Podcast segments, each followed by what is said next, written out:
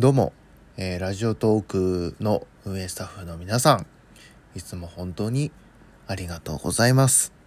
えーっと、僕はそのベータ版の頃から、えー何気なくダウンロードして、何気なく始めたこの番組ですけども、まあ気づいたらいろんな方と、こう、ツイッターを通してこう、交流してますし、で、実際にお会いした方もいらっしゃいますし、あのやっぱり普通に何もしてなかったら、こう、出会うことのない人たちと、まず出会えたことの感謝ですよね。で、あと、運営さんがね、いつも毎回、ラジオトークをどうやって楽しくしてもらえるんだろうかっていうのを、こう、ずもう常に考えているイメージがあるので、えーいろんな企画で今日からねまたあのマラソン企画なんていうのもありますし本当にその景品があるなしに関係なくやっぱり楽しいしそのラジオトークから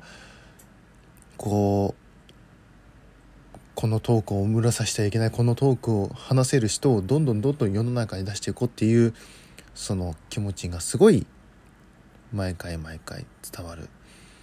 しどんどんどんどんラジオトークのアプリもこ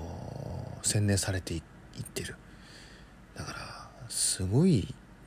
会社ですよね。本当に。だから他のところいろんなね音声メディアいっぱいありますけどやっぱり今もう令和っぽいというかもう今今時っていう本当にあの